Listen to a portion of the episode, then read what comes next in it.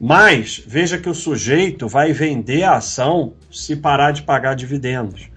Quando dividendos é equivalente a nada, porque é descontado do preço. Então, pagar ou não pagar dividendos não faz a menor diferença. Se o sujeito ainda falar, se eu vou vender porque eu acho que a empresa vai piorar, eu sou contra, mas ainda tem alguma lógica. Agora, pagar ou não dividendo, só pegar a Apple, que praticamente nunca pagou na vida, Google, Microsoft, que praticamente não pagaram, e com um retorno absurdo. Então, pagar ou não pagar dividendos não faz empresa boa ou ruim. Mas eu falei em diversos vídeos sobre dividendos que usam isso para você girar. E está aqui a prova: o sujeito vai girar por causa de dividendos.